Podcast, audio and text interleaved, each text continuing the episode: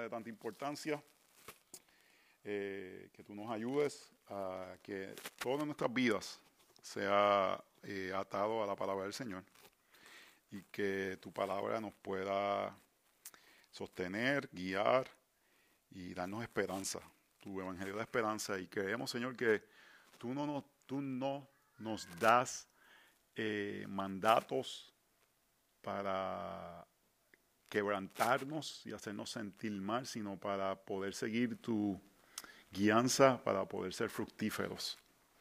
Y vivimos un mundo caído, no todo va a ser perfecto, pero creemos que tú, por medio de tu Espíritu, nos das las herramientas para poder hacer las cosas que nos llamas. En tu nombre Jesús oramos. Amén, amén. Yo, yo, el propósito principal es hablar sobre dos herramientas que creo que la palabra nos da en el proceso de eh, relacionarnos con nuestras familias, y es el amor y, y la autoridad y ambos son necesarios para criar a nuestros hijos. Y una de las cosas que tenemos que identificar es cuál es mi tendencia. Hay algunos que somos mejores amando y hay otros que somos que sean mejores en autoridad. Y, eso nos ayuda a saber en cuál tenemos que trabajar y quizás ajustar.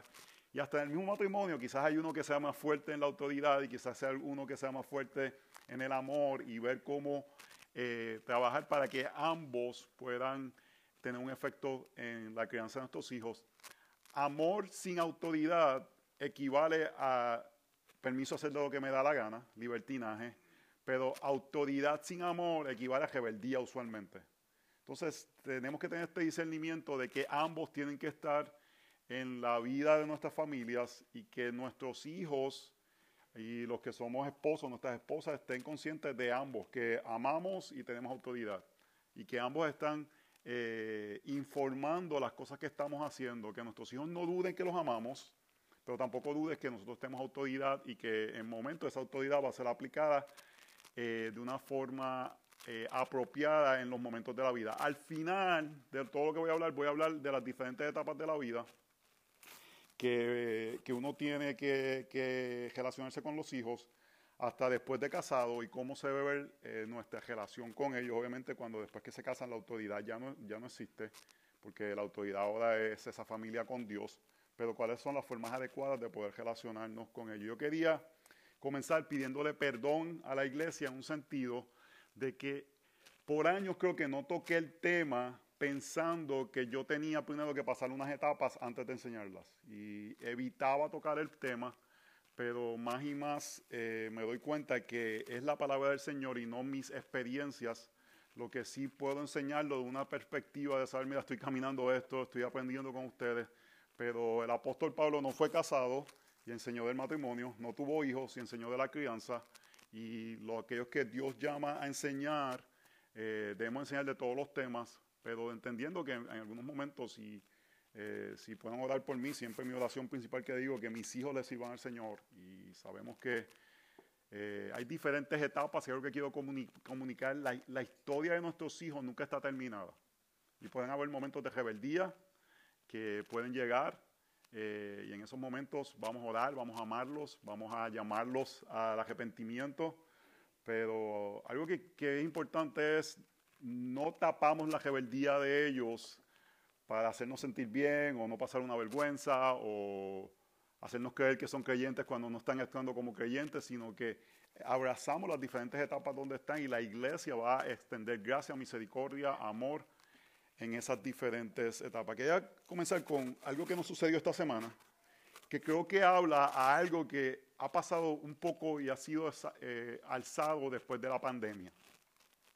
Yo creo que la pandemia tuvo este sentido de, que los adolescentes y jóvenes no tuvieron la oportunidad de salir, de hacer cosas, no tuvieron oportunidad. ¿Estás ok? Los preferimos por aquí dando vueltas, que no hay problema. Eh, eh, los muchachos estuvieron encerrados dos años y pareciera que luego muchos papás en, cuestión de, pena se tiraron a que tuvieran diferentes tipos de actividades y ha habido como un, hay una idea que, ha alzado el secularismo y mundanalidad dentro del grupo de jóvenes cristianos. Y estábamos con esta señora, eh, Janel conoció una amiguita en sus eh, clases de Veritas, que es una escuela eh, en línea, y salió que esta muchacha vive cercana aquí, a unos 15 minutos del área, y decidimos, vamos a juntarnos a que se conozcan, y fuimos a esquiar, a patinar sobre hielo. Eh, me preguntaron si yo iba a patinar sobre hielo y yo dije, ya yo hice mi demostración de patinar, de patinar sobre hielo hace unos años, así que no iba a volver. Pero me fue interesante porque llegamos y la señora dijo que iba a patinar con ellas. Y su, tenía una nena como de 8 años y la nena como de la edad de Janel. Yo me di cuenta rápidamente que no, la señora no quería patinar, la señora quería ver cómo se comportaba mi hija. Yo, muy bien, excelente. No le iba a entregar una amistad a una muchachita que no conocía. Y después de patinar un jato, salió y vino, estuvimos hablando un rato y una de las cosas que nos estaba diciendo es que estaba buscando una iglesia le estaba preguntando por qué estaba buscando una iglesia. Ella es alemana, criada en Alemania del Este, no le he hecho preguntas, pero creo que eso tiene, cuando era de la época comunista, tiene un poco de, de, efecto en su vida. Y, me estaba diciendo, mira, el problema que estamos teniendo es que estamos yendo a estas iglesias y son iglesias sólidas, y en esas iglesias eh, ¿cómo se llama? Estamos viendo que mi hija y nosotros nos sentimos como que somos outsiders dentro de, la iglesia. Nos sentimos como que, como que no encajamos, porque las énfasis, las cosas que quieren hacer los muchachos, las conversaciones, y, a ella la, tratan como de afuera, como un poquito eh, separada de eso. Yo creo que es mejor que Gerardo, si la puedes llevar hacia atrás, yo creo que ayudaría. ¿Está bien? Eh, entonces, en ese sentido, yo creo que es una de las cosas que yo deseo evitar en nuestra iglesia local, que cuando se busque la piedad, personas se sientan como outsiders. Yo no creo que estamos ahí. Hay mucha gracia. Y, creo que por años he, enfatizado eso, pero algo que yo no deseo es que jóvenes que busquen sinceramente la piedad sean tratados como, como, como, como que, que, no encajan, sino que animemos a todos a buscar la piedad. No es una competencia, pero que eh, veamos modelos de piedad y seamos animados a eso en lugar de eso ser rechazado o mofado o como eh, en, momentos como ver como exagerado o legalista, sino que, que juntos, si este es un proyecto de comunidad, nos comprometamos a que vamos a buscar piedad en nuestras vidas personales para que haya piedad en nuestras familias. Y Arn Moller estaba hablando esta semana y dijo que en la sociedad los cambios suceden por pequeños incrementos. Y esta es la parte que uno tiene que estar consciente y es la lucha de qué cosas dejamos entrar a nuestras vidas de la sociedad, sabiendo los posibles efectos que pueden tener, no solamente en nosotros, sino en la comunidad. Y esto es parte del aspecto de libertad de conciencia donde entendemos y sabemos que hay cosas que tenemos la libertad de hacer, pero quizás no son de beneficios para la comunidad de creyentes. Yo le voy a decir algo, hay cosas que yo hago que no se lo digo a nadie. Y no es que las estoy escondiendo, pero por amor a otros las hago en privado y si alguien me pregunta en privado puedo explicarle a ellos por qué eso lo hago. Y es diferente hacer algo públicamente que personas pueden interpretar y llevarlos a actos que los puedan hacer perder su fe. ¿Entienden la diferencia? Eh, yo he hablado aquí sobre aspectos de eh, ingerir alcohol. Creo que la vida claramente enseña que eso no es pecado. Pero no voy a estar con una botella por ahí, ¡uh! eh, mostrando mi libertad sino que hay cosas que hago en privado y eso no es hipocresía si uno entiende lo que es prácticas de conciencia, sino que es la realidad de decir, mira, esto lo podemos hacer como familia, pero entendiendo que puede tener un efecto en la comunidad, lo vamos a hacer privadamente. Y si alguien nos pregunta, no lo vamos a negar. no lo vamos a esconder, pero lo podemos explicar de cómo llegamos a esa decisión. Voy a dar un ejemplo. Y no voy a decir banda o grupo. En ocasiones yo he ido a conciertos seculares con mi familia. No lo pongo en ningún Facebook, no lo pongo en ningún lugar, porque no quiero comunicar que es abierto ir a cualquier tipo de concierto secular. Si alguien me pregunta, ¿tú has ido a conciertos seculares? No le voy a mentir, sí he ido a conciertos seculares, pero esta decisión la hemos tomado por esto, por esto, por esto. Por ejemplo, yo no voy a conciertos seculares de artistas que sean relevantes en estos momentos. ¿Por qué? Porque usualmente el grupo de personas que están en ese concierto son jóvenes que van a estar en un ambiente de, de básicamente entregarse al pecado. Diferente a quizás ir a un concierto de un artista que ya tiene 50 o 60 años, que la gente que van a estar son más viejitos como él y como yo, y el ambiente es un ambiente hasta familiar, donde las personas van a estar tranquilas, nadie va a estar gritando o haciendo cosas indecentes. Entonces, es una decisión de conciencia, pero no tengo, todas mis decisiones de conciencia no tengo que publicarlas. No tengo que hacerlas públicas pensando en el bienestar de la comunidad y lo que puede comunicar para que otras personas, porque esto es un, un, un proyecto de comunidad. Y si tengo que dejar de hacerlo, lo dejo de hacer. Si yo escucho que persona está diciendo, bueno, si el pastor se va a hacer esto, me voy a ir a ver a Bad Bunny. Lo dejo de hacer, lo dejo de practicar porque mi amor hacia la comunidad debe ser mayor que mi sentido de algo que tengo una libertad de hacer. Es claro ese sentido en Romanos 14, 1 Corintios 8, 9 y 10. Si algo ha de cerca de la otra persona, prefiero, eh, restringirme de hacerlo. Lo que hay que tener cuidado es cuando ese pedido es un pedido legalista de restricción y eso es otro tema para otro momento. Entonces tenemos que tener en cuenta que hay cosas pequeñas que nos van moviendo y esa es la parte que, hermano, si yo quiero dejarle saber algo hoy es esto, estamos en guerra contra la cultura. Estamos en una guerra ahora mismo. Es algo eh, brutal el ataque que tenemos y las herramientas que tenemos es autoridad y amor. Tenemos el Evangelio, pero la autoridad y el amor deben gobernar nuestras casas como la herramienta para ganar la confianza y el corazón de nuestros hijos para que puedan hacer lo que estamos llamados. A que ellos sean levantados en el temor del Señor y puedan honrarlo. Le voy a adelantar con lo que yo voy a terminar sobre los adultos que se van del hogar, cuando se casan. Voy a hacer una pregunta. ¿Cómo ustedes piensan que se ve honrar padre y madre?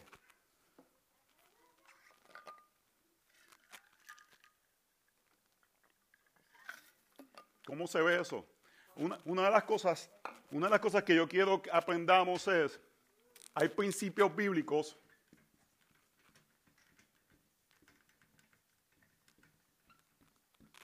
¿verdad? Eso se escucha súper bonito. Yo quiero honrar padre y madre.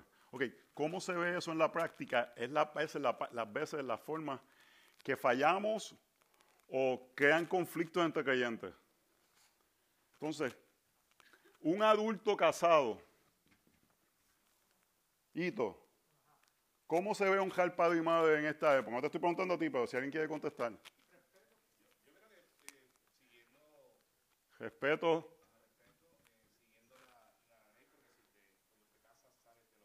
Ajá. Y eres, eres cabeza de, de tu otro hogar. Ah. Y entonces te ponen, pones por encima, tus papás ya salieron, la Biblia uh -huh. dice que tú perteneces a una familia. Ajá. ¿Y cuál es, cuál es el principio? ¿Cómo es? En una palabra. Yo creo que dijiste respetar la ley, fue lo que dijiste. Ok, sí. Ajá, ¿qué más? ¿Cómo, cómo honramos padre y madre? Obediencia. No, ya no lo tienes que obedecer. No. Miren, ya esto, Denle 10 chocolates al hombre. La forma de honrar padre y madre es siendo gente bíblica. Y que los hijos de nuestros hijos sean bíblicos. Y que los hijos de los hijos de nuestros hijos sean bíblicos. La forma, si le pedimos a nuestros hijos que honren padre y madre, no es que a veces pensamos es que estén pendientes de nosotros. Si van a ser bíblicos, van a estar pendientes de nosotros. Porque eh, Timoteo dice que el que no cuida de su familia es peor que un inconverso. Pero lo primero que queremos, que deseamos, honrar padre y madre, es que amen al Señor. Si tú, me quieres honrar de una forma, tú sé fiel al Evangelio. Y si eso significa ser fiel al Evangelio, que vas a vivir en la China, prefiero eso a que vivas cerca de mí y sea, eh, eh, hayas cometido apostasía. Honrar padre y madre es mostrar los principios bíblicos. Y eso se va a reflejar en acciones. Pero el número uno, obviamente, eh, respetar la ley, yo diría reflejar el Evangelio. Y vivimos un tiempo, hermanos, que yo creo que la tentación de muchos padres es rendirnos. Es difícil crear adolescentes. Yo no, yo, no, yo no pienso que ningún papá dice, ah, esta es la, esta es la etapa más fácil de, de la vida. Es difícil. Y, y, nosotros estamos en medio de eso y es que es difícil, es complicado. Hay tantas diferentes cosas como que llamando su, su corazón y ya no son esos nenes chiquitos que te entregaban el corazón simplemente porque le, jugabas con ellos cinco minutos picabú. Ahora te cuestionan, te preguntan, ven tus pecados más fácilmente, pueden ver tus falta de, ser eh, una persona consistente en ciertas áreas. Y es como en esa etapa podemos, de una forma que honra al Señor, traer autoridad, traer amor, ganar sus corazones, ganar su respeto, para que ellos terminen honrando al Señor. Porque honrar padre y madre es honrar al Señor. Y la tentación, hermanos, es rendirnos. Yo creo que esa es la tentación que enfrentamos. Es difícil, esto no es fácil. Y a veces usamos eh, acusaciones de legalismo porque es más fácil decir eso es legalismo que decir esto es lo que me llama la palabra de Dios a hacer o, sentidos de que yo no quiero que ellos hagan algo obligado, o no les voy a pedir que estudien la Biblia si no les sale de su corazón. Eh, yo quiero sacar algo rápidamente. Yo sé que ser hijo del pastor trae ciertas expectativas en mis hijos. Y sé que eso les puede costar a ellos y a nuestra familia ciertas cosas. Pero hermanos, a mí no me preocupa las presiones que ustedes puedan poner sobre mis hijos porque la presión que ellos deben tener está aquí. Este es el estándar bíblico. Esto es lo que ellos deben someterse. No es tratar de, agradarles a ustedes o que ellos piensen, ustedes piensan de ser hijo del pastor o algo así por el estilo. No, nada de lo que nosotros debemos pedirle a Joe y a Yanel debe ser diferente de lo que cualquier otra familia le pida a sus hijos, porque es lo que la palabra de Dios le pide. Y quiero quitar ese, ese, ese, ese sentido y yo sé que mañana ellos pueden negar el Evangelio y yo espero que podamos llorar juntos si eso sucede. Esperamos que el Señor guarde sus corazones y los guarde hasta el final. Pero hasta ahora mismo un hijo que está rebelde, la historia de ellos no está completada.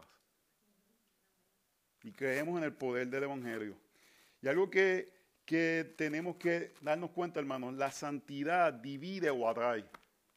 Tienen dos, dos efectos. La santidad, una persona que está buscando santidad va a tener un efecto de magneto que atrae a otras personas que dicen yo quiero ser así o personas que se van a repeler de eso.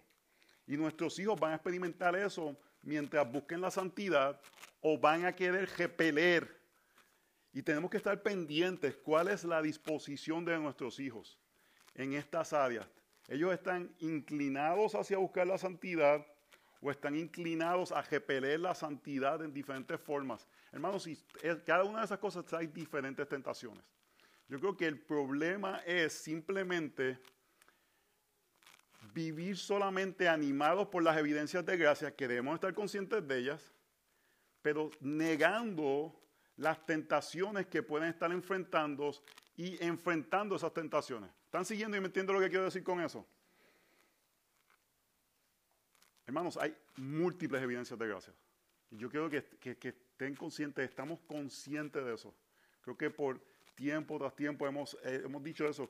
Y porque hay esas evidencias de gracia, queremos ver que estos muchachos y sus papás abracen las mismas para seguir creciendo en santidad y no solamente quedar como un nivel, estamos, estamos cómodos aquí, sino que no nos dormamos en el timón y, no veamos las formas sutiles que la cultura está atrayendo a nuestros hijos, incluyendo dentro del mundo cristiano.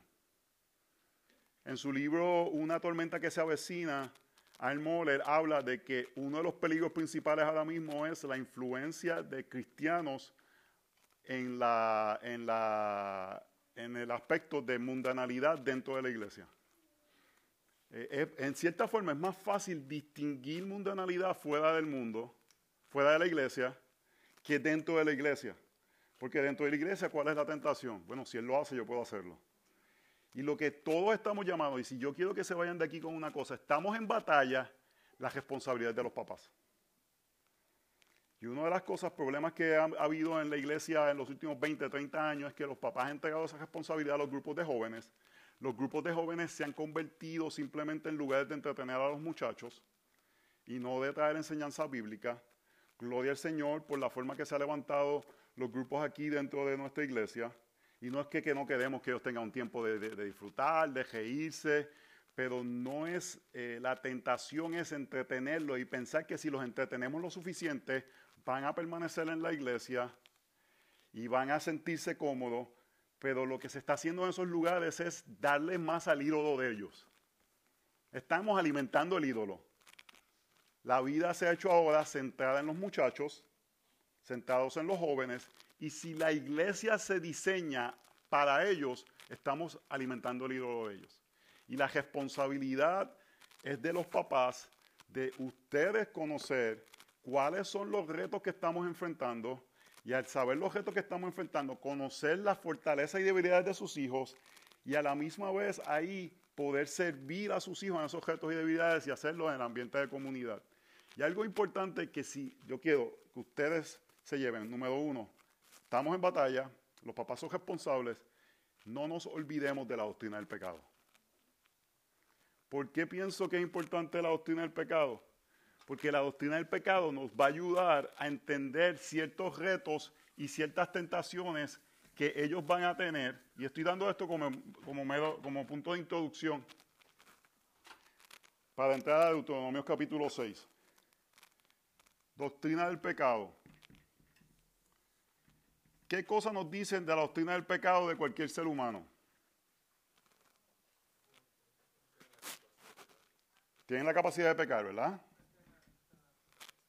Es parte de nuestra naturaleza.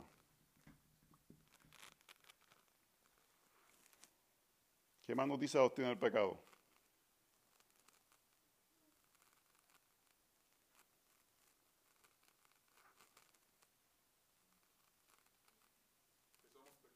sí. Tenemos la capacidad de pecar, somos pecadores. ¿Y qué nos dice eso de un hijo de 16 años, cuando estamos interaccionando con Él. Ajá. Sí, pero dígame cosas un poquito más prácticas. Van a resistir. Resistir, ¿qué más?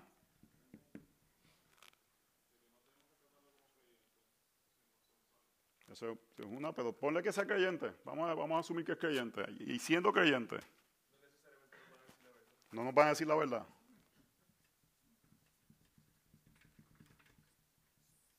¿Qué más?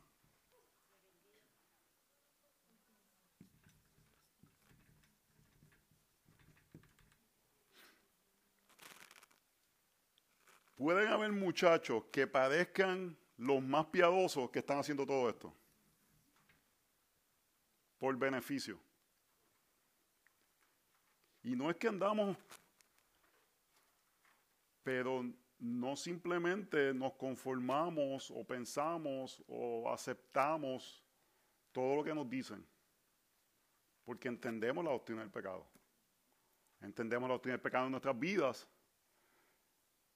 en nuestros matrimonios, en nuestras relaciones.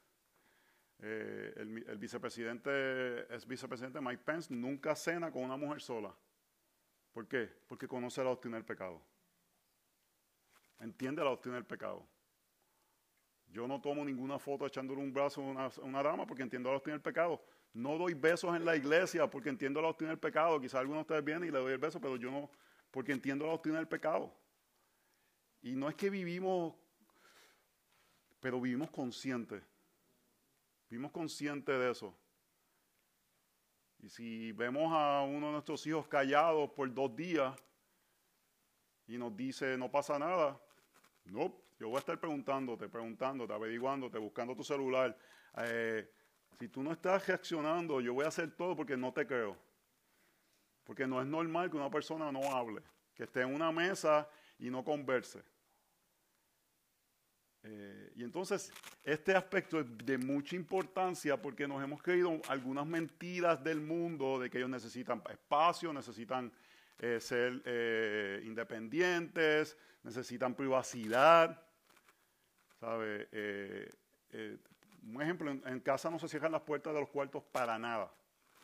Y le he dicho a ellos, el día que ustedes cierren las puertas, las puertas de los, de los cajos, de los cuartos, Voy a ir a YouTube, no sé cómo hacerlo bien, pero yo sé que hay que sacarle unas cosas a las puertas y esa puerta va a salir fuera de la casa. Porque no hay privacidad, no hay un sentido, eso no es, no es bíblico de que los niños necesitan privacidad, los adolescentes necesitan privacidad. Lo que sucede es que se nos hace más fácil creer eso porque nos evita un montón de problemas. Va a ser más fácil decirle, pues claro, haz lo que tú quieras. Eh, entonces, en ese sentido, hermanos, necesitamos estar conscientes de verdades bíblicas para poder estar listos para la batalla, porque si no estamos listos de esas cosas, en verdad no tenemos oportunidad. Hermanos, la salvación es del Señor.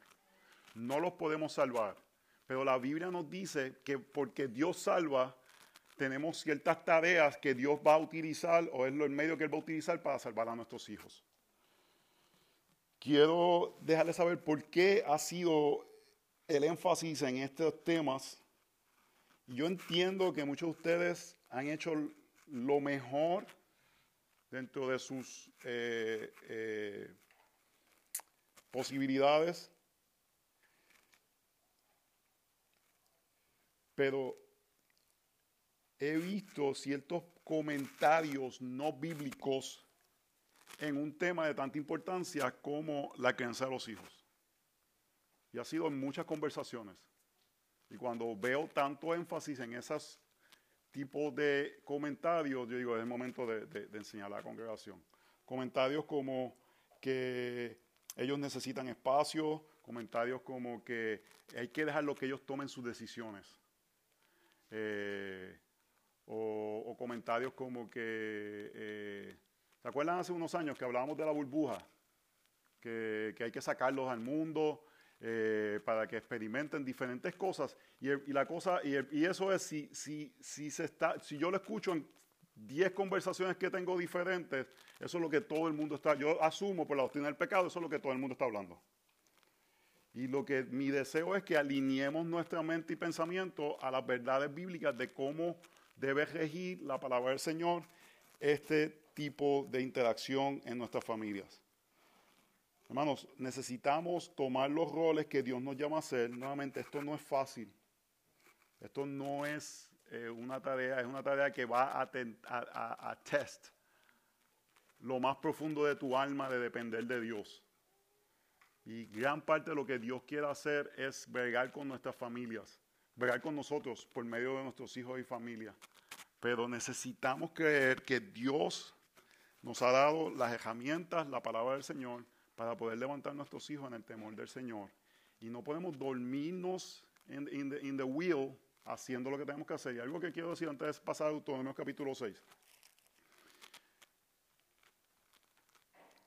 Tú puedes con buena conciencia decir, con, con el conocimiento que tengo hasta ahora, he tratado de hacer lo mejor que he podido.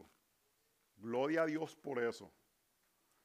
Pero si alguien te dice en un momento, gracias por lo que has hecho, creo que puedes crecer aplicando esto y no lo aplicas, si es algo bíblico, eso se convierte en un grave pecado contra Dios.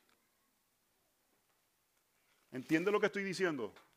No estoy diciendo que lo que hemos hecho hasta ahora lo, lo votamos o nos tenemos que latigar porque quizás no tenemos ciertas cosas, pero si recibes instrucción, especialmente de tus pastores, de decir, mira, para hacer esto necesitas eso. Yo le animo, si tú eres papá, que hagan esto.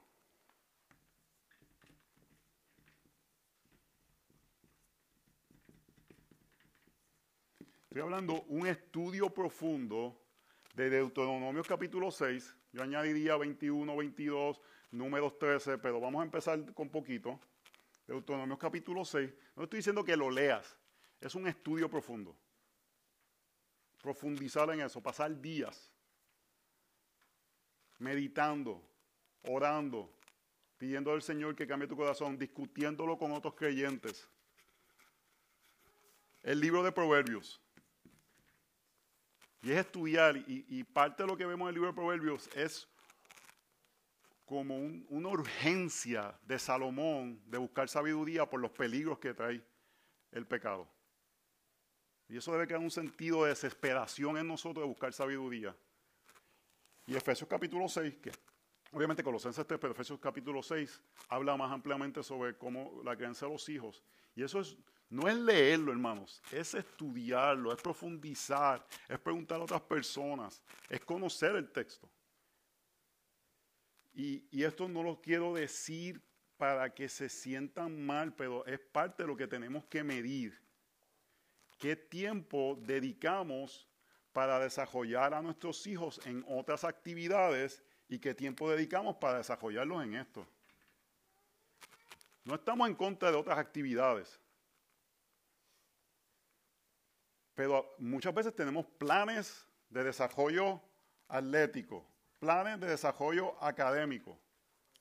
Y hay planes y, muchas cosas y, y, esto es como que salga, porque en ocasiones hemos entregado esa responsabilidad, creemos que le toca a la iglesia y no nos toca a nosotros. Y nuevamente no estoy negando la gracia hasta ahora, le estoy diciendo, yo creo que de aquí, esto es una herramienta que necesitan. De estudiarlo profundamente, de internalizarlo. Proverbios 1 al 9, esa es la base del libro de Proverbios. Y este sentido que él dice, wow, necesito sabiduría. ¿Por qué necesito sabiduría? Por la mujer jamela que está cercana porque tiendo a ser eh, eh, vago, lazy. Y necesito sabiduría para caminar de una forma que, que glorifica al Señor. Capítulo 8, que habla de la prudencia.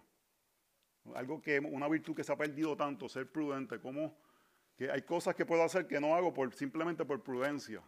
Y desarrollar esas virtudes en nosotros, porque hemos estudiado los textos profundamente. Así que vamos a ir a Deuteronomios capítulo 6. Y rápidamente vamos a ir por este texto.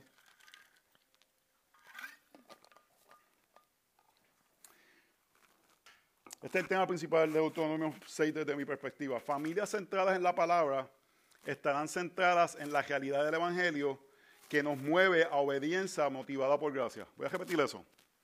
Familias centradas en la palabra de Dios estarán centradas en la realidad del Evangelio que nos mueven a obediencia motivadas por, gracia. Entonces, todo es una centralidad. Si estás centrado en la palabra de Dios, eso va a querer decir que vas a estar centrado en el Evangelio. Si, tú puedes saber palabra y si la palabra no te lleva al Evangelio, no estás centrado en la palabra. Y eso nos debe llevar a obediencia. Y es una obediencia motivada por gracia, donde el, término legalismo se tira porque entendemos, Dios por la gracia del Señor nos está llamando a hacer esto y nuestro impulso es obedecer al Señor. Número uno, queremos recordar y atesorar quién es Dios. Están en Deuteronomio 6, abran sus Biblias. Estos pues son los mandamientos, los estatutos y los juicios que el Señor vuestro Dios me ha mandado que os enseñe para que los pongáis por obra en la tierra que vais a poseer, para que temas al Señor tu Dios, guardando todos sus estatutos y sus mandamientos que yo te ordeno tú y tus hijos y sus nietos, todos los días de tu vida, para que tus días sean prolongados. Escucha pues, oh Israel, y cuida de hacerlo para que te vaya bien y te multiplique en gran manera en una tierra que emana leche y miel, está como el Señor, el Dios de tus padres, te ha prometido. Escucha, oh Israel, el Señor es nuestro Dios, el Señor uno es. Amarás al Señor tu Dios con todo tu corazón, con toda tu alma y con tus fuerzas. Bueno, esta es la palabra del Señor. Es interesante, me gusta cuando dice, para que tus días sean prolongados. En Efesios 6 habla de ese sentido de que es el primer mandamiento con promesa para que los días de nuestros hijos tengan larga vida. Muchas veces cuando pensamos esa promesa de larga vida, ¿en qué pensamos? ¿Qué? Que lleguen a viejo. ¿Y, y, y cómo pensamos que van a llegar a viejo? ¿De qué forma? Que no le dé una enfermedad mortal de joven. Y eso no es lo que habla el texto. ¿Tú sabes lo que se refiere el texto cuando dicen que tenga larga vida? Pero ¿cuál era lo contrario si no obedecían? ¿Qué les tocaba? Les tocaba apedrearlo. Entonces el llamado a larga vida era obedece porque si no te toca, te toca muerte. Y ahora no tenemos, este, no apedreamos a las personas, pero está la muerte espiritual. Entonces, algo que yo creo que es importante, hemos perdido un sentido de urgencia ética hacia nuestros hijos porque las consecuencias comunales que habían antes no están presentes. Y aquí es donde tenemos la disciplina eclesiástica. Un chico que ha expresado eh, que es creyente y está actuando como no creyente, la palabra dice que es amoroso a la disciplina eclesiástica. Es una expresión de amor. Y algo que se puede ver, después vamos a ver, eh, eh, en el tiempo bíblico, los paganos, un hijo le faltaba el respeto. ¿Usted sabe lo que hacía un papá en ese momento? Le cortaba la cabeza, eso no había pregunta. Eso ya se acabó. En el sentido bíblico se traía la comunidad como un sentido de, de ver si en realidad era algo que se debía hacer o no se debía hacer. Era misericordioso lo que Dios está haciendo en Deuteronomio. Entonces está diciendo, tú no quieres, quieres tener días prolongados, ama a tu Dios, teme a tu Dios. Y aquí hace un llamado a nosotros los papás que vamos a instruir a nuestros hijos de amarás al Señor tu Dios con todo tu corazón, con toda tu alma y con toda tu fuerza. Hermanos, si algo podemos servir a nuestros hijos es amando al Señor. Es amando al Señor. Que ellos, ellos puedan decir, papi era injusto a veces, papi a veces tenía un mal carácter, pero yo no dudo que él ama al Señor. Y nuestros hijos pueden ver si amamos o no amamos al Señor. Uno no puede esconderle eso. Ellos saben lo que uno va a amar. Ellos saben cuál es la prioridad de uno. Ellos saben qué, es lo más importante en la vida de uno. Ellos, ellos, eso no es difícil. Así que todo comienza nosotros amando al Señor. Hermanos, y eso solamente es por el Evangelio. Amar al Señor no es mostrarnos como fariseos que luego vamos y pecamos de mil maneras y escondemos ese pecado o, actuar de cierta forma públicamente y en la casa de otra forma. Amar al Señor es verdaderamente ser gente quebrantada, que reconoce su pecado, que confiesa su pecado, que ama al Señor, que, que su vida está centrada en servir al Señor, que está dispuesto a morir por lo que sea por el Señor. Porque el Evangelio ha cautivado tanto tu corazón que tu pasión es el Señor. Y en el libro de Apocalipsis vemos este, este, este peligro de perder ese amor que, hacia el Señor donde ahora simplemente servimos religiosamente en lugar de ser nuestra eh, burning fire, nuestra pasión. Y si, si ustedes quieren amar a sus hijos, amen al Señor profundamente. Y la forma de amar al Señor profundamente es viendo nuestro pecado y yendo a la cruz del Calvario y viendo la misericordia que hemos recibido. Y que eso nos dé amor por el Señor. Una de las mayores mentiras que hombres nos creemos es que no somos gente pasionales. Eso, yo siempre lo he dicho, hermano, eso es una mentira del infierno mismo. No, es que yo, soy, yo soy un tipo serio, tranquilo. Algo, nos va, algo lo va a sacar. Algo lo va a sacar. Algo va a sacar. Yo cuando me relaciono con personas en otros lugares, trato de buscar cuál es la pasión de ellos, que no es la parte eh, eclesiástica para eh, tener conversaciones. Y sigo haciendo preguntas. Y una vez me encontré con un pastor en un sitio y yo le dije, eh, ¿qué, ¿qué, pasatiempos tú tienes? No, yo no tengo pasatiempos. Eh, solamente tenemos tiempo para predicar la palabra del Señor. Wow, este hombre es mucho más piadoso que yo. Pero seguía haciéndole preguntas y encontré que tenía un nieto. Uh, su cara cambió. No, sí, yo lo llevo a acampar y yo le dije, hermano, tiene que pedir perdón al Señor. ¿Por qué? Tú me mentiste. ¿Por qué? Bueno, me dijiste que no tenías pasatiempo. Llevar a tu nieto a acampar es un pasatiempo. Qué bueno que tienes algo para disfrutar de la gracia del Señor. Todos tenemos pasiones, hermanos. Y está bien que tengamos cosas que nos apasionan. Cuando el, hermano Marco acaba de llegar, me, habló de sus tacos de, vija. Eh, es que se llama, ¿verdad?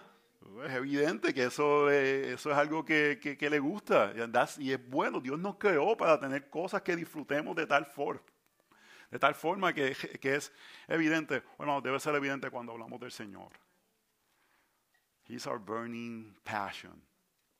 Es algo que, no, hay, no, hay, no hay forma de esconder. Y más a nuestros hijos. Hace unas semanas en Texas me, me presentaron como un pastor seriamente gozoso.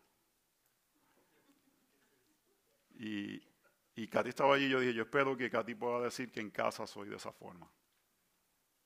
Eh, hay veces que no estoy tan gozoso, pero que lo que me caracteriza en mi vida es que soy una persona gozosa. Que no sea un teatro que estoy haciendo porque es la personalidad pública que quiero presentar, sino que es la realidad de que no es que soy así, es que el Evangelio me hace gozoso. Y podemos vivir en, este sentido de eh, de la paz que recibimos el Señor. Entonces la pregunta es, ¿conoces a nuestro Señor? Nuestros hijos necesitan padres que conozcan al Señor y que esa sea su pasión y que lo ames.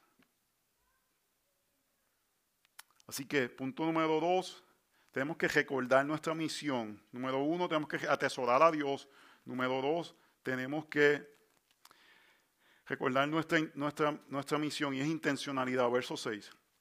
Y estas palabras que yo te mando hoy estarán sobre tu corazón y diligentemente las enseñarás a tus hijos y hablarás de ellas cuando te sientes en tu casa, cuando andes por el camino, cuando te acuestes y cuando te levantes. Y las atarás como una señal en tu mano y serán por insignia entre tus ojos. Y las escribirás en los postes de tu casa y en tus puertas. Y sucederá que cuando el Señor tu Dios te traiga de la tierra que juró a tus padres, Abraham, Isaac y Jacob, que te daría, una tierra con grandes y espléndidas ciudades que tú no edificaste, y casas llenas de toda buena cosa que tú no llenaste, y cisternas cavadas que tú no cavaste, viñas y olivos que tú no plantaste, y comas y te sacies. Entonces ten cuidado, no sea que te olvides del Señor que te sacó de la tierra de Egipto, de la casa de servidumbre. Temerás solo al Señor tu Dios y adorarás y jurarás por tu nombre. Hermanos, porque amamos al Señor, nuestra labor es ser intencionales intencionales. Aquí dice diligentemente, no es algo casual, no es algo que no planificamos, no es algo que no estamos pensando. El mejor consejo de crianza que a mí me han dado, hay dos. Me dieron uno, el, pastor Robin Barbera, todavía pastor aquí, me dijo, no te olvides de, disfrutarlos mientras haces todo lo que tienes que hacer. Y regularmente, Katy, yo le digo, no, no podemos olvidar de disfrutarnos, porque a veces es difícil, hermanos la, carga de, criarlos y a veces ellos se ponen difíciles. Y entonces uno no, los disfruta tanto. Eh, pero disfrutarlos en medio de eso. Pero el otro consejo me lo dio el pastor Larry Malaman, que falleció hace unos meses. Y él me dijo, tú tienes que vivir cinco años antes. Mirando cinco años. Pensando qué va a pasar en cinco años. Qué, qué tentaciones ellos van a enfrentar en cinco años para que hoy comiences a llenar sus vidas con la palabra del Señor en esas áreas. Entonces, si tú tienes que pensar que en cinco años van a enfrentar esta tentación para ahora comenzar a instruirlos diligentemente. Eso es lo que está haciendo el texto. Está enseñando a sus hijos a prepararse para temer al Señor cuando sean adultos. Entonces, no criamos solamente en el ahora, criamos en el mañana, porque hoy necesitan que la palabra del Señor esté en sus corazones en ese momento que llega el mañana. Por ejemplo, padres de preteens, ¿verdad? Preteens vamos a hacer son 9 a 12, ¿verdad? 8 es preteens. 9 a 12. Sí, 9 a 12. No tenemos prisa. Si, si ustedes me dejan a mí, yo hasta los bajaría. Bajaría las edades. Tenemos como una prisa de que ellos sean grandes. Yo bajaría las edades. Padres de preteens deberían estar preparando ahora a sus hijos para cómo las amistades en la adolescencia. Eso va a ser una gran tentación en la adolescencia. Y ayudarles a estar preparados si les toca vivir en soledad, porque no hay relaciones alrededor de ellos que puedan ayudar en su crecimiento espiritual. Y ayudarles a que su centro de relación en la adolescencia es la familia. Tendemos a perderlos porque se, se centran en las amistades. Y esas verdades tienen que comenzar a sembrarse aquí para que den fruto aquí. Y va a haber la tentación y va a moverse, pero la verdad del Señor ya está siendo sembrada en sus corazones. Cuando estás en los 1 al 8, y vamos a hablar de eso más tarde, diligentemente está, está sembrando autoridad para que en esta etapa, que si tú me preguntas a mí cuál es la etapa que más me preocupa del de, desarrollo de crianza, es esta etapa, middle school. Porque están llegando a los 10, 11, se creen que tienen como 25, pero no tienen ninguna capacidad de, de sabiduría o discernimiento. Y, y, pero en esa etapa, tú aquí estás sembrando autoridad fuerte. Aquí el amor, a ellos les sale la flor de piel el amor, de 1 a 8. Tú no tienes que esforzarte mucho, pero te esfuerzas para ganar su corazón, para que de 9 a 12 ellos sepan que eres autoridad y ahí comienzas más intencionalmente a invertir en el corazón de ellos para cuando lleguen a 13 y 15, a 18 años te respeten y te amen y quieren tu amor. Pero tú tienes que adelantarte a eso.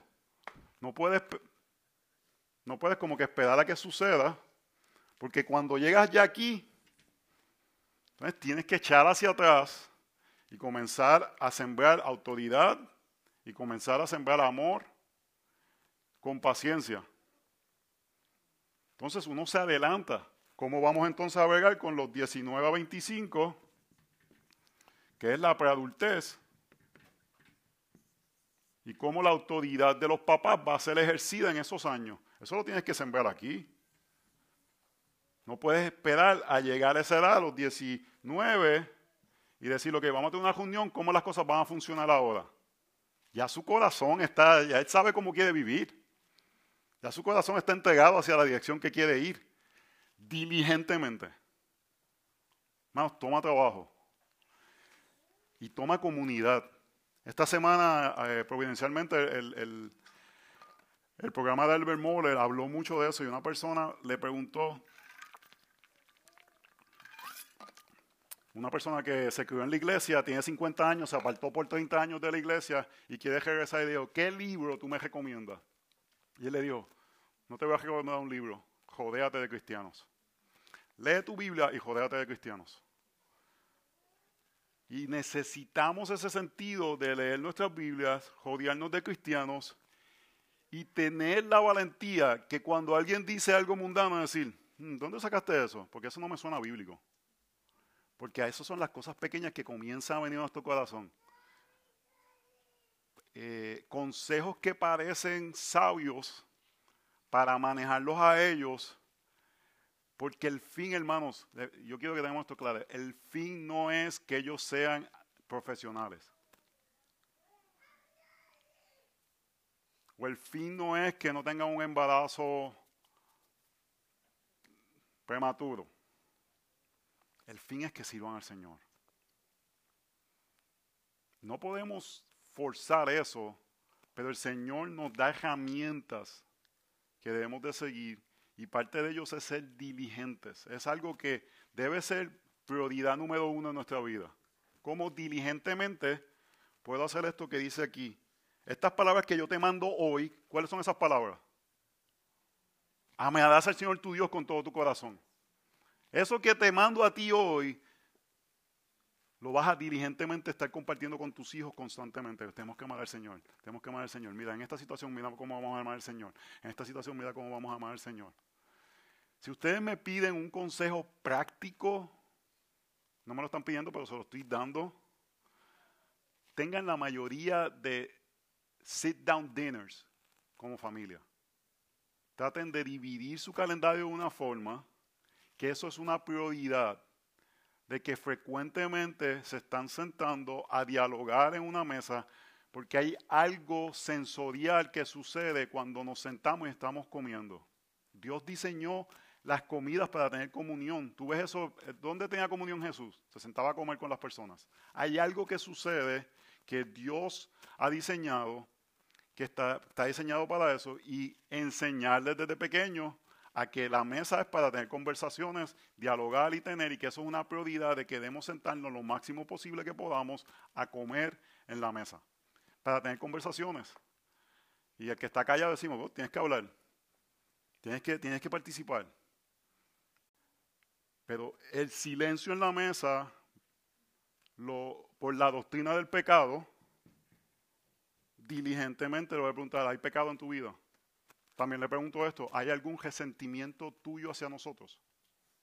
¿Hemos hecho algo que te ha tentado, que te hace sentirte que no quieres conversar y hablar? No, no, el silencio no lo veo como algo de personalidad, lo veo como algo de pecado. Porque hay tentaciones normales para chicos y tentaciones normales para chicas. ¿Cuál va a ser la tentación normal para chicos? La lujuria.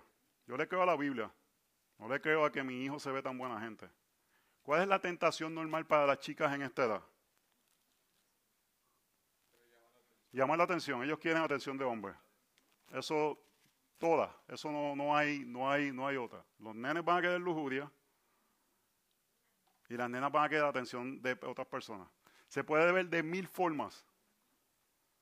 De mil formas. Se puede ver por vestirse más bonita. Algunas se ponen y se visten como hombres para llamar la atención. La, la, la, la, modestia no es solamente enseñar carne. Hay muchas formas de, ser, de, ser, de ser inmodestos. Y creemos las tentaciones bíblicas y no tomamos contestaciones de ellos como, como sin, sin, sin tomar en cuenta las tentaciones que ellos tienen. Si vemos a, nuestro, a nuestros hijos y tú lo ves mirando mucho por un lado, tú estás viendo un pedazo de carne que no a estar mirando. Porque esa va a ser la tentación de nuestros hijos. Pero si tú ves una nena hablando mucho con un muchacho, le vas a preguntar, tú estás buscando la atención de ese muchacho. Entonces, creemos las tentaciones de ellos y somos diligentes para entrenarlos, pero nuevamente, eso se hace antes. Y para eso uno tiene que crear ciertas convicciones antes que llegue el momento. Tú tienes que, creer cómo tú ves bíblicamente amistades en la edad de 13, 18 años. ¿Cómo se debe ver eso? Porque si no lo vas a navegar con la cultura. Tú debes ver, debes desarrollar cómo se va a ver una relación sentimental de nuestros hijos antes de que llegue la relación sentimental de nuestros hijos. Porque si no lo vamos a navegar como la cultura. O consejos simplemente y no con aspectos de la realidad y vamos a ceder y vamos a doblar cuando la cosa se haga difícil. Entonces, diligentemente, hermano, significa que vamos a tomar, que amamos al Señor con todo nuestro corazón, le tememos tanto que todas las áreas de nuestra vida queremos caminarlas reflejando la palabra del Señor. Y eso es un proyecto de comunidad. ¿Hay preguntas ahí hasta ahora?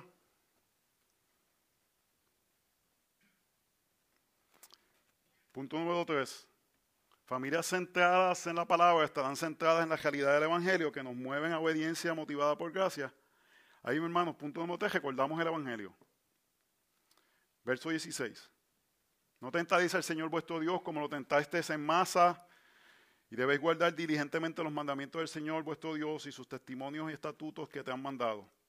Y dar lo que es justo, bueno a los ojos del Señor, para que te vaya bien y para que entres y tomes posesión de la buena tierra que el Señor juró que daría a tus padres, echando fuera a todos tus enemigos de delante de ti, como el Señor ha dicho. Cuando en el futuro tu hijo te pregunte diciendo, ¿qué significan los testimonios y los estatutos y los juicios que el Señor nuestro Dios ha mandado? Entonces dirás a tu hijo, éramos esclavos de Faraón en Egipto y el Señor nos sacó de Egipto con mano fuerte. Además el Señor hizo grandes y temibles señales y maravillas delante de nuestros ojos contra Egipto, contra Faraón y contra toda su casa y nos sacó de allí para traernos y darnos la tierra que Él había jurado dar a nuestros padres. Hermanos, tenemos que recordar el Evangelio. Si, si amamos al Señor sin el Evangelio, no lo vamos a amar. Si le enseñamos a nuestros hijos temor de Dios sin el Evangelio, lo que vamos a quedar son fariseos. Pero el texto claramente nos dice, verso 16, 17, guarda diligentemente los mandamientos del Señor. Segunda vez que dice diligentemente. Si este es uno de los textos principales de criar a nuestros hijos, esa palabra diligente está bien ahí, bien, bien, bien, bien importante, y es de guardar los testimonios y los estatutos. Y la pregunta que te va a hacer tus hijos, ¿cuál es la pregunta que te va a hacer? Está en el verso 20, ¿verdad? Cuando en el futuro tu hijo te pregunte diciendo qué significan los testimonios, los estatutos y los juicios que el Señor nuestro Dios os ha mandado. ¿Cuál es la pregunta que está haciendo ahí el hijo? ¿Por qué obedecemos? ¿Por qué hacemos todas estas cosas? ¿Por qué somos diferentes al mundo? ¿Por qué somos tan, pareciéramos eh, marcianos de la forma que vivimos?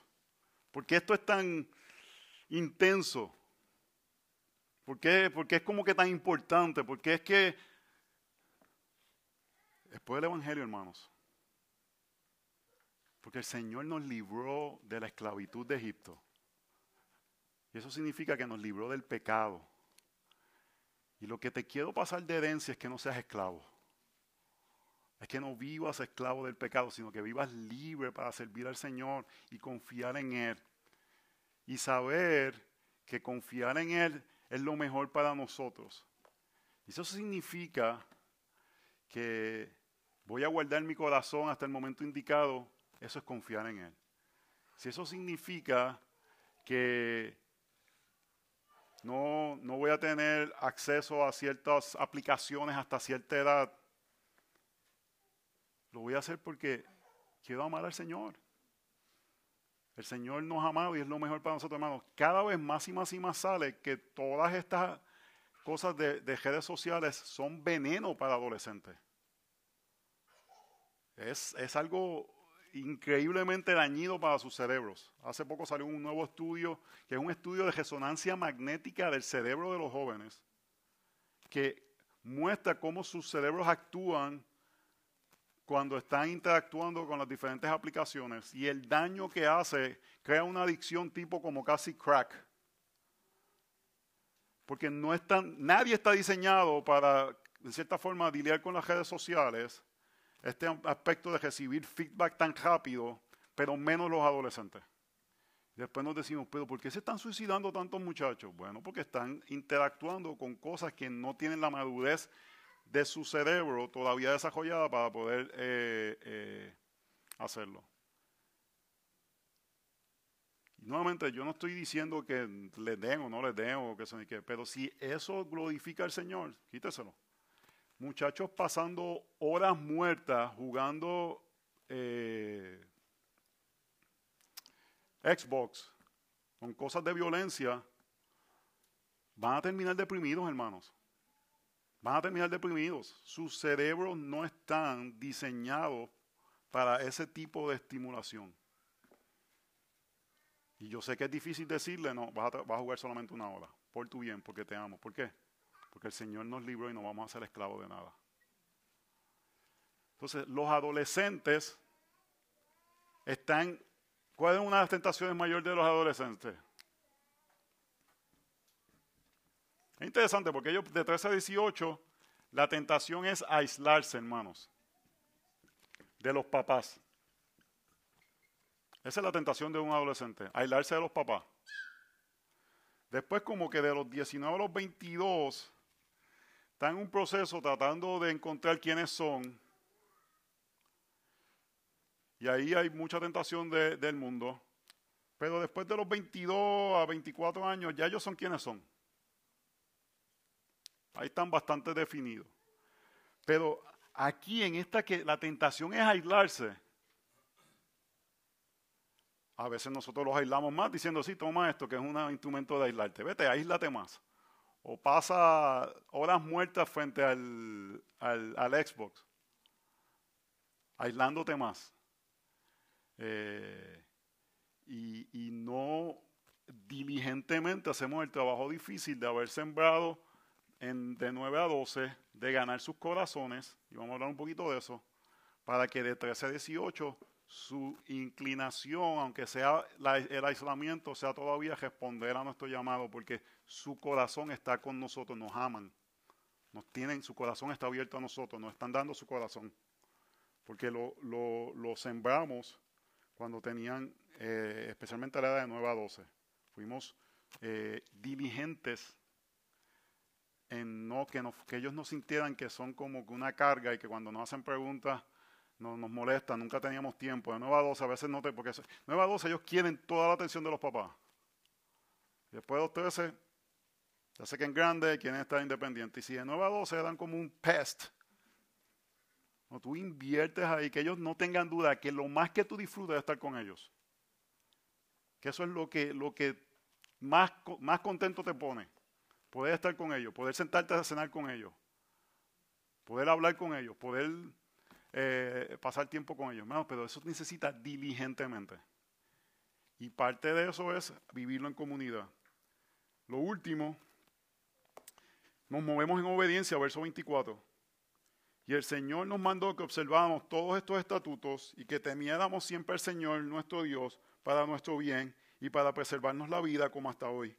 Y haga justicia para nosotros si nos cuidamos en observar todos estos mandamientos delante del Señor nuestro Dios, tal como Él nos ha demandado.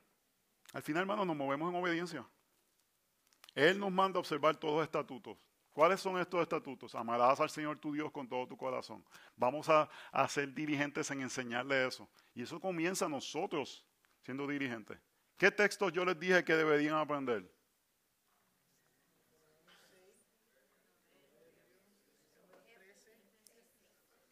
Diligentemente es decir, si yo no he hecho un estudio de esto, lo primero que voy a hacer es buscar la forma de hacer un estudio de estos textos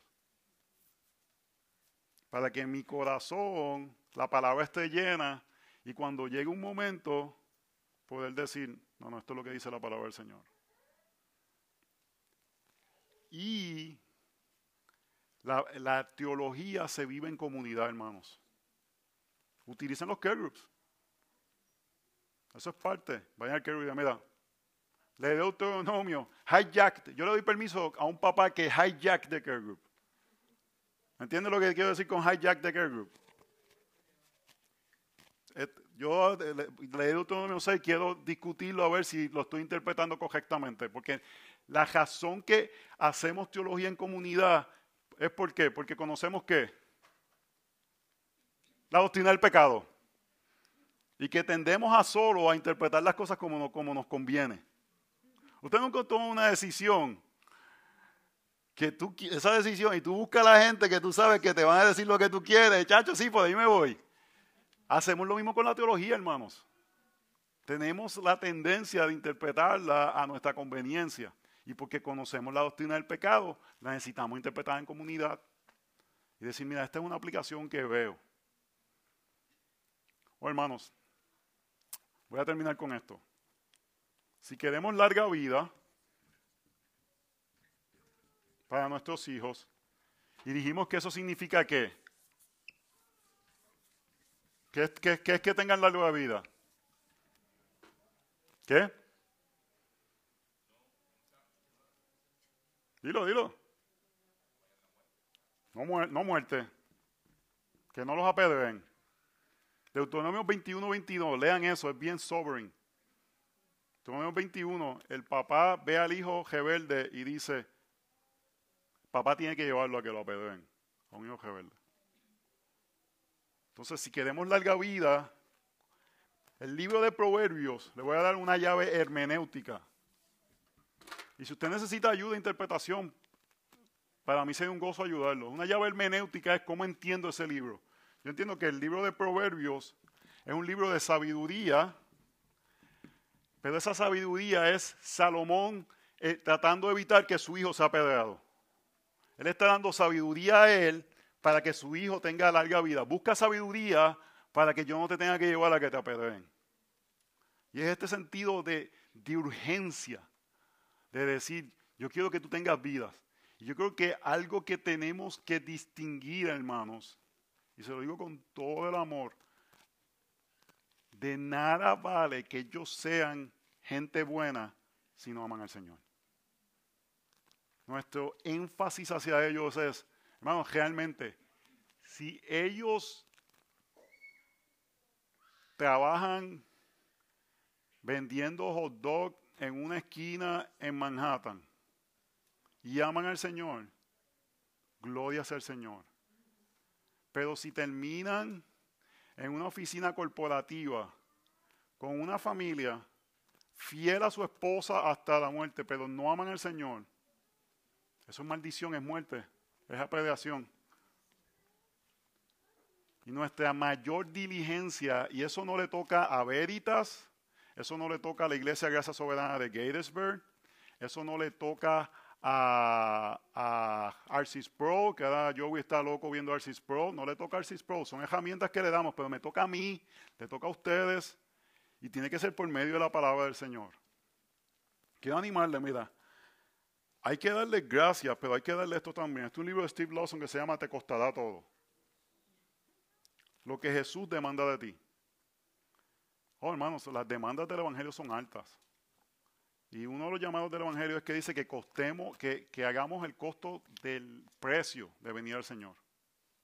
Dice, el que va a construir una casa, es una parábola, construye lo que va a costar y sabe si la puede hacer o no la puede hacer. Obviamente el Evangelio nos dice que podemos hacerla, porque el Evangelio nos va a dar las herramientas para ser transformados. Pero no podemos solamente darle gracia sin las demandas del Evangelio. No podemos darle las demandas del Evangelio sin gracia. Necesitamos darle a ambas. Por la gracia del Señor somos libres para servir al Señor.